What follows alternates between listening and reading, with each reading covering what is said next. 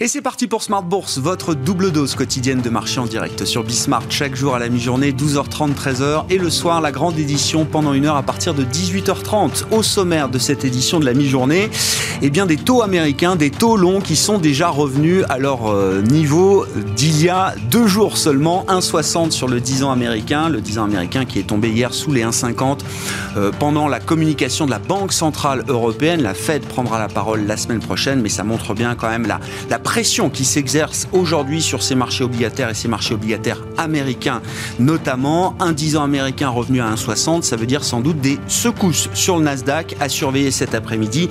Même si le Nasdaq a réussi à rebondir cette semaine, on verra sans doute une ouverture en baisse tout à l'heure à Wall Street pour la partie technologique. C'est la tendance du moment sur, euh, sur les marchés, les taux qui montent et la tech qui souffre un peu. Le marché européen lui s'en sort un peu mieux, il faut le noter. Vous aurez le résumé complet à mi-séance en Europe avec Nicolas Pagnès depuis la salle de marché de Bourse Direct. Dans un instant, le CAC évolue autour de l'équilibre, au-delà désormais des 6000 points. L'Europe boursière qui a donc effacé symboliquement la crise pandémique entamée il y a un an maintenant.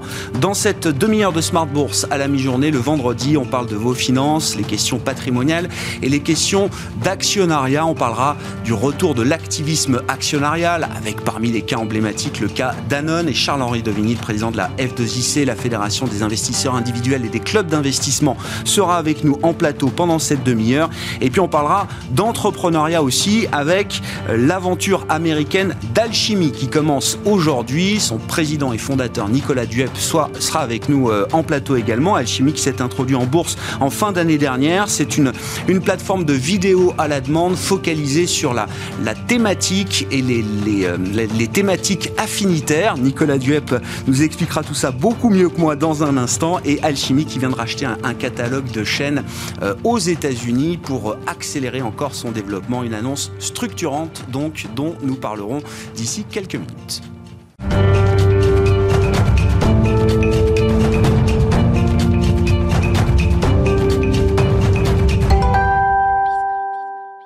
D'abord, les infos clés de marché à la mi-journée en Europe, les taux qui sont au cœur de tous les mouvements de marché, y compris sur les marchés boursiers.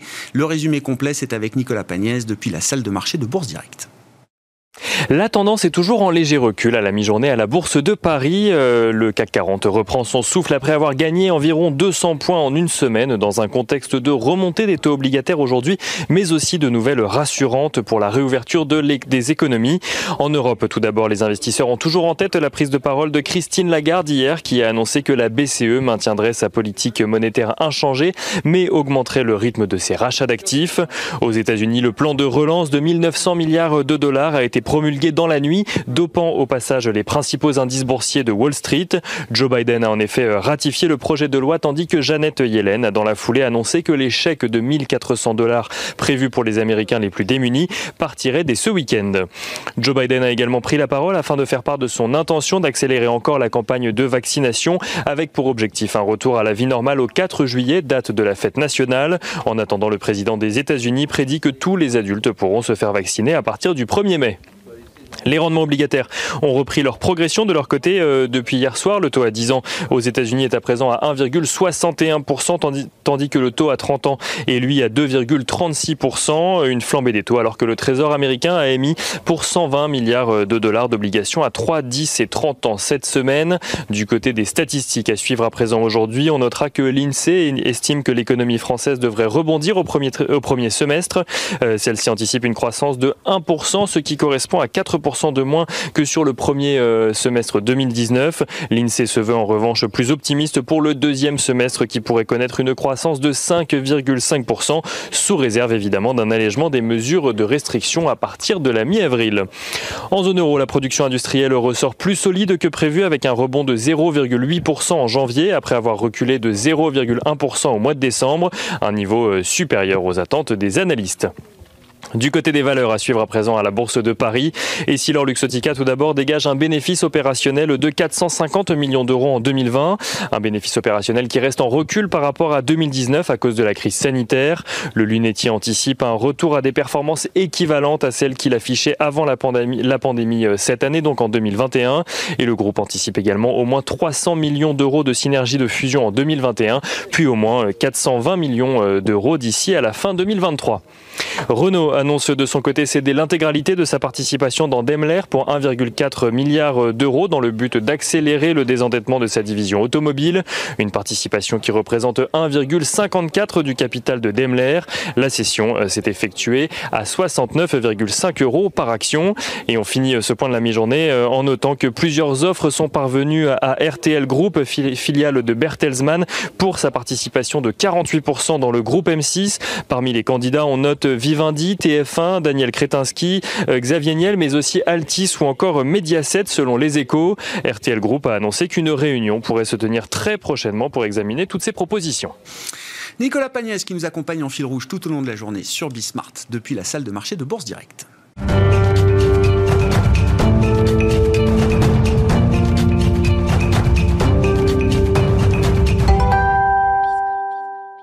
Et donc Charles-Henri Dovini qui est euh, avec nous en plateau pour cette édition de la mi-journée de Smart Bourse. Le vendredi, on parle de vos finances, vos finances personnelles et on parle aujourd'hui d'activisme actionnarial. Charles-Henri, bonjour. Bonjour Président de la F2IC, je le rappelle, la Fédération des investisseurs individuels et des clubs d'investissement. L'activisme actionnarial avec Ala un, dernier cas emblématique qui fait l'actualité en ce moment, c'est le cas, le cas Danone. Quels enseignements est-ce que vous tirez euh, à ce stade de euh, les fonds activistes présents au capital de Danone aujourd'hui et qui sont de plus en plus vocaux depuis quelques semaines, euh, Charles-Henri? Alors là, vous dites les fonds activistes. Alors il faut à un moment ou à un autre faire une différence entre les différents fonds. Moi, je préfère parler aussi de fonds actifs, à un moment ou à un autre qui s'expriment. Vous il y a avez une connotation. Non, mais c'est intéressant. le, vocabulaire est intéressant. Activisme, pour moi, il n'y a pas de connotation négative, mais dans l'imaginaire collectif, il y en a. Dans l'imaginaire collectif et des politiques et de choses, c'est une traduction littérale du mot activisme anglais. Euh, anglo-saxon et qui, euh, donc, à un moment ou à un autre, donne le sentiment que c'est des fonds. Alors, de temps en temps, on met un vocabulaire euh, mais oui. vautour. Mais ça a été écrit à nouveau ces dernières semaines, bien sûr. Et donc, en fait, pas du tout. Je veux dire que les short-sellers, on en a parlé la dernière fois sur GameStop, peuvent être aussi des acteurs du marché financier parce qu'ils montrent du doigt un certain nombre d'entreprises qui ont des difficultés et que donc à partir de là, ils, leur ils disent au marché attention, faites attention. Moi, je suis à la vente à découvert parce que cette boîte ne va pas bien. Donc, ils ont leur utilité sur, ce type de, euh, sur le type de marché financier. En revanche, là, sur le, le cas Danone, moi, ce qui m'a frappé, c'est pas Bluebell, c'est Artisan Partners qui est arrivé. Artisan Partners, c'est un asset manager. Mhm. C'est Amundi. Je dirais que Artisan Partners en Californie, c'est Amundi en France. Et là, Artisan Partners, pour la première fois, prend position et dit voilà, euh, il y a un vrai enjeu de gouvernance chez Danone. Je prends 3% et je vais poser euh, et dire mon opinion. Voilà. Et donc là, il y a un vrai sujet en termes de dialogue actionnarial. Et la réaction, et c'est là où moi, je, en tant que président de la Fédération des investisseurs individuels, je dis, vous, entreprise, écoutez vos actionnaires. Euh, c'est pas parce qu'on va critiquer qu'on n'est pas derrière vous. À un moment ou à un autre, on est pour le dialogue actionnarial, on est pour la démocratie actionnariale. Mm. Donc là, Artisan Partners a peut-être raison, je n'en sais rien, je ne connais pas le dossier, je ne suis pas euh, actionnaire de Danone. Euh, nous, euh, fédération, on n'a pas à prendre position, mais je dis juste, il faut que le dialogue s'instaure et que je pense que en France, ben, de plus en plus, il faut que ce dialogue s'instaure. On pourra éventuellement parler du cas euh, Suez-Veolia, on en avait parlé la dernière fois avec l'intervention du, gouvernement, euh, où j'ai trouvé ça totalement grotesque que euh, le ministre prenne position sur le dossier Suez alors que les actionnaires ne se sont pas encore prononcés. Je veux dire qu'un actionnaire de Suez, pourquoi il irait vendre à Veolia? J'en sais rien. Peut-être qu'il a peut-être envie, plutôt au contraire, de rester indépendant avec le management de Suez. Pourquoi, dès le départ, se dire que euh, les actionnaires vont vendre leurs actions mmh. à Veolia? C'est pas rien n'est acquis. Au contraire, établissons le débat.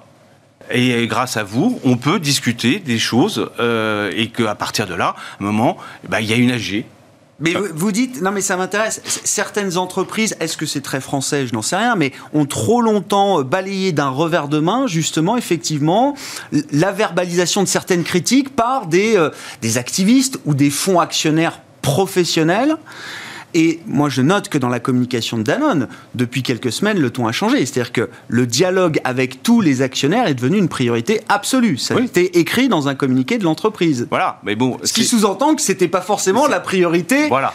Précédemment. C'était pas la...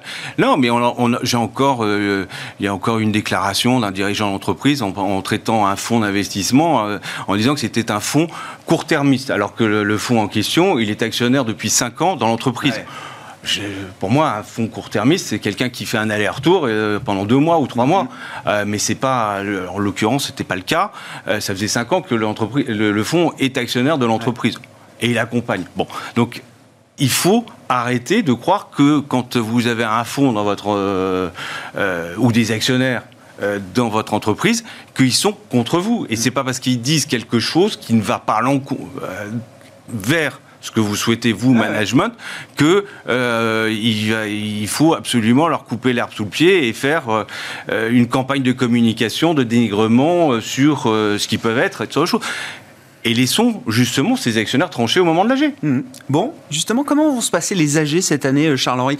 On en avait parlé avec Aldo Sicurani, donc le, DG délégué de la, de la F2IC, en fin d'année dernière. C'est vrai que l'année dernière avait été une année tellement particulière, avec en plus bah, euh, la crise pandémique qui venait euh, se, confronter au calendrier des, des, assemblées générales. Il a fallu en urgence organiser des AG virtuels.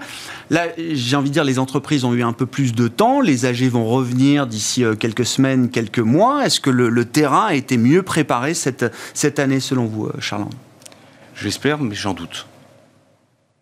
Euh, pourquoi? Euh, Je pense que en termes de présentation et qu'on pourra assister en direct aux AG et qu'il n'y aura pas forcément que des vidéos, des retransmissions en replay des AG. mais il y a deux droits fondamentaux des actionnaires au moment de l'AG c'est de pouvoir poser des questions en direct et de pouvoir démettre de ses fonctions un administrateur en direct. Mhm. Et ça, je pense que ces deux droits ne pourront pas être mis en place au cours de ces des prochaines AG parce que euh, les entreprises n'auront pas fait l'effort de pouvoir identifier en amont les participants euh, virtuellement aux âgés. Alors que ça se fait dans d'autres pays. C'est possible, oui, j'allais dire, voilà, c'est possible. Techniquement, c'est possible. Il y a différents acteurs qui peuvent le faire. Euh, mais euh, ça a l'air d'être trop complexe pour les Français. Mm-hmm. et surtout, donc les boîtes nous disent, ben, nous, on ne le fait pas parce que on ne sait pas qui va poser la question, est-ce qu'il est actionnaire ou pas. et la personne qui va voter. Les moyens modernes permettent d'identifier quand même euh, une personne qui est derrière son écran ou derrière son mais vous Avez votre, allez, je veux dire très franchement, vous avez votre access. Avec votre access, c'est assez simple. Bon, euh, mais il y a un choix de mauvaise volonté, vous dites euh, peut-être, Charles-Henri. Bah, non, mais ou une, un manque d'anticipation. Je ah. pense que le, et maintenant il y a un, un manque de volonté, oui. Ouais. Donc ce sera, encore, ce sera un, un, moment de démocratie actionnariale qui sera un peu particulier cette année alors. Oui, parce que les questions vont être posées en amont. Ensuite, donc euh, les, les, les, entreprises pourront toujours sélectionner les, questions qui vont être posées au cours de l'AG en disant bah, voilà, donnez-moi vos questions. Et puis à ce moment-là, alors euh, certaines entreprises euh, et je le reconnais, euh, vont faire ça en direct, poser des questions, quelle que soit la, personne qui posera. Non, mais le, marché fera l'indistinction. On parle aujourd'hui des critères ESG euh, à tout va. Dans le ESG, il y a la question de la, gouvernance. Les, entreprises mieux disantes de, ce point de vue-là se distingueront des autres, j'imagine. Ben, J'espère. Ouais. J'espère. Il y en a certaines qui vont accepter n'importe quelle question au cours de l'AG.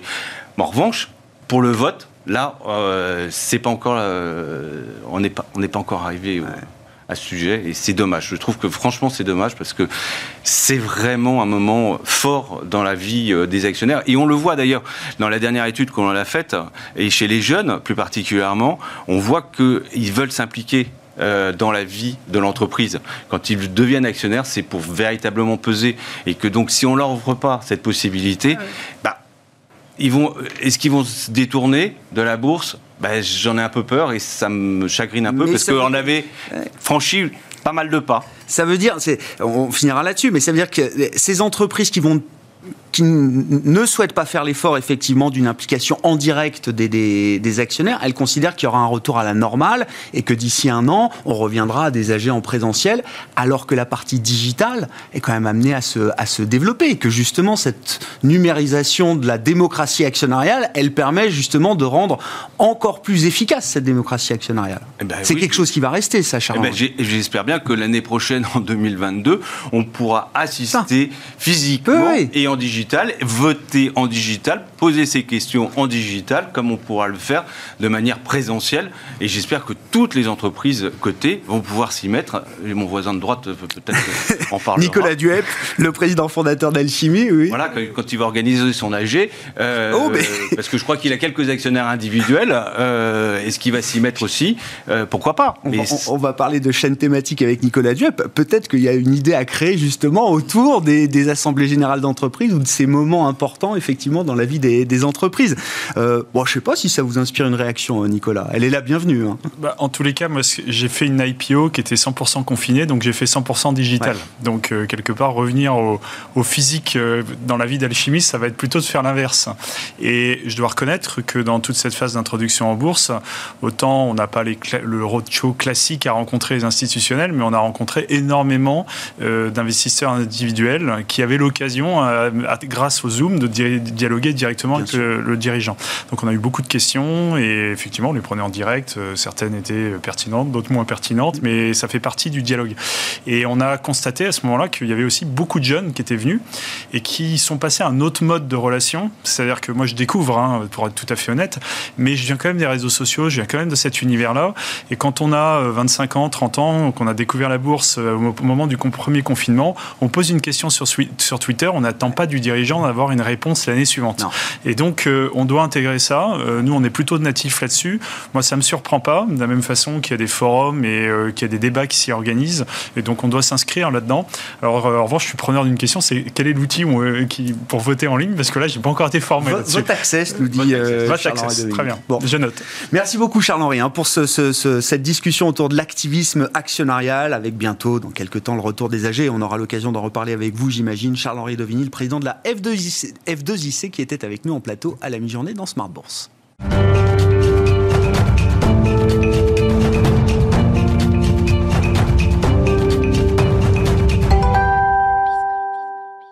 Et poursuivons la discussion alors sur le terrain entrepreneurial cette fois avec Nicolas Duep, le PDG et fondateur de la société Alchimie. Rebonjour Nicolas et bienvenue, merci d'être avec nous. Je dis oui effectivement de l'activisme actionnarial à l'activisme entrepreneurial.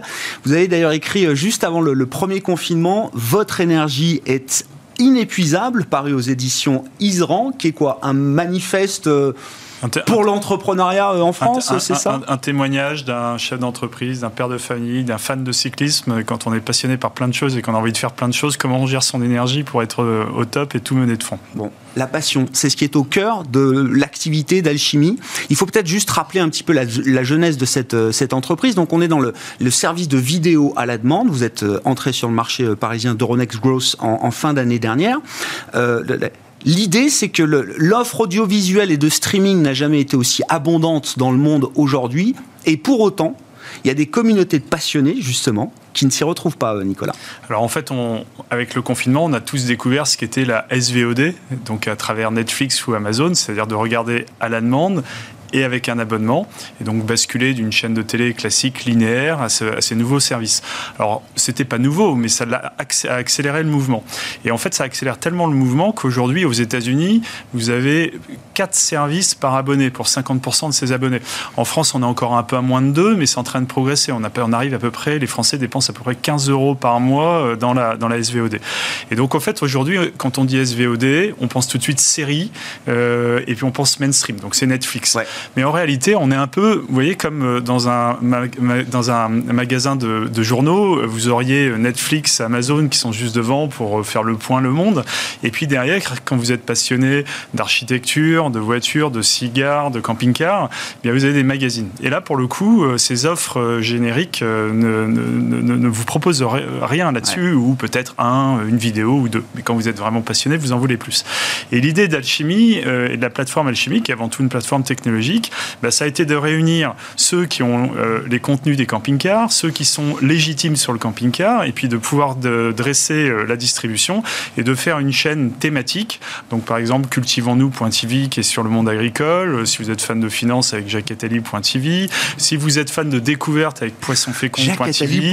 Non mais c'est ça qui est aussi dingue dans ce modèle. C'est alors il y, a, y, a, la chaîne la, chaîne Camping Car va arriver, je crois, euh, Nicolas. Mais on peut, vous pouvez créer une chaîne. Alors, Jacques Attali, c'est pas, c'est pas n'importe qui, mais vous pouvez créer une chaîne autour d'une personne, autour d'un nom, autour d'un influenceur. Et autour d'une marque. Et autour d'une marque. Voilà, c'est-à-dire que si vous avez un territoire de légitimité, que vous avez un pouvoir de prescription, parce que on va avoir des abonnés payants qui vont payer entre 2,99 et 4,99 par mois, nous on va se charger de vous mettre à disposition des catalogues de vidéos qui sont professionnels, qui arrivent des grandes maisons, des France Télévisions, des Arte, etc.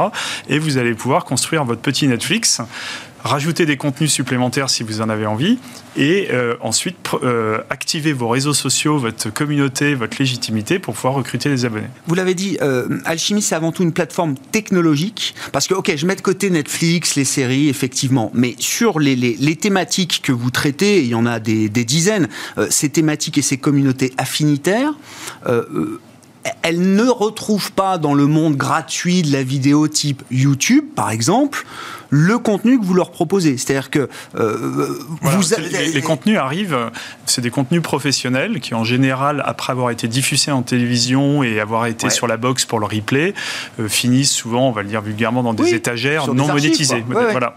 Et donc nous, on récupère tous ces contenus et on les met à disposition de gens qui vont leur redonner une deuxième vie en les mettant, en les scénarisant, en les valorisant à travers euh, leur chaîne. Mais il y a une exclusivité sur ces contenus. On ne les retrouve pas en gratuit sur YouTube. Non. Évidemment. non, non. Les, ce, qui est, ce, qui est, payant et ce qui doit être acheté va pas être gratuit à côté. Alors après, nous, c'est pas exclusif, puisqu'en fait, la, vertu du modèle d'alchimie, c'est que tout le monde est en partage de revenus. Donc quand un consommateur va payer 4,99, euh, vous enlevez la TVA, il y a 4,20 et grosso modo, il y a presque un tiers qui va vers les contenus, et puis euh, on va se faire 50-50 avec le, le, le, talent, euh, le oui, voilà, avec qui on va faire l'échelle, donc ça peut faire à peu, près trois tiers. Alors quand il y a un distributeur qui peut être un opérateur télécom, un constructeur de terminaux, lui va prendre une petite marge d'avant, et puis on va se repartager l'argent tous ensemble. Mais donc on a tous les intérêts alignés, on a tous euh, intérêt à faire en sorte que cette chaîne rencontre son public, ce qui fait faire que celui qui anime a intérêt à avoir des contenus toujours à jour, à activer ses réseaux sociaux. Nous, notre métier ça va être d'essayer de vérifier tous les indicateurs euh, marketing digitaux pour voir que tout ça euh, fonctionne. Et c'est comme ça qu'aujourd'hui, on a un peu plus de 70 chaînes et on en lance euh, au rythme à peu près d'une par semaine une par semaine. Voilà, avec plus de 300 000 abonnés payants aujourd'hui, hein, c'est ça, enfin, forcément payants de toute façon. On a fini l'année à 330 000. 330 000. Et on surfe en fait sur un, autre phénomène qui s'appelle la créative économie. C'est-à-dire qu'avec le Covid, vous avez eu des millions de gens qui ont dû réinventer leur activité à travers le digital. Et donc en fait aujourd'hui, vous voyez émerger à droite et à gauche euh, euh, ben, des, micros influenceurs, des micro leaders de communauté. Et donc euh, Alchimie va amener en fait un outil de monétisation à travers la vidéo euh, de ces communautés-là. Euh, et donc aujourd'hui, euh, on, reçoit des appels de gens qui veulent ici, parce qu'on en a un, on va lancer une chaîne sur la communauté franco-portugaise en France, on va en lancer une autre sur quelqu'un qui est un podcasteur dans l'histoire, un autre qui va avoir une légitimité dans la visite de propriétés privées et de châteaux. Donc des, ils vont avoir tous une micro-influence, mais nous, on gagne de l'argent avec 1000 abonnés, ça nous va très bien. oui, voilà, c'est ce que je veux dire. Le modèle économique vous permet de, de tenir ce rythme d'une nouvelle chaîne par semaine avec des micro-communautés qui vont être rentables, on va dire, pour, euh, pour la chaîne. Parce que derrière, c'est de, la techno. Donc, on n'a pas à aller euh, euh, recruter des personnes pour pouvoir réaliser toutes ces chaînes.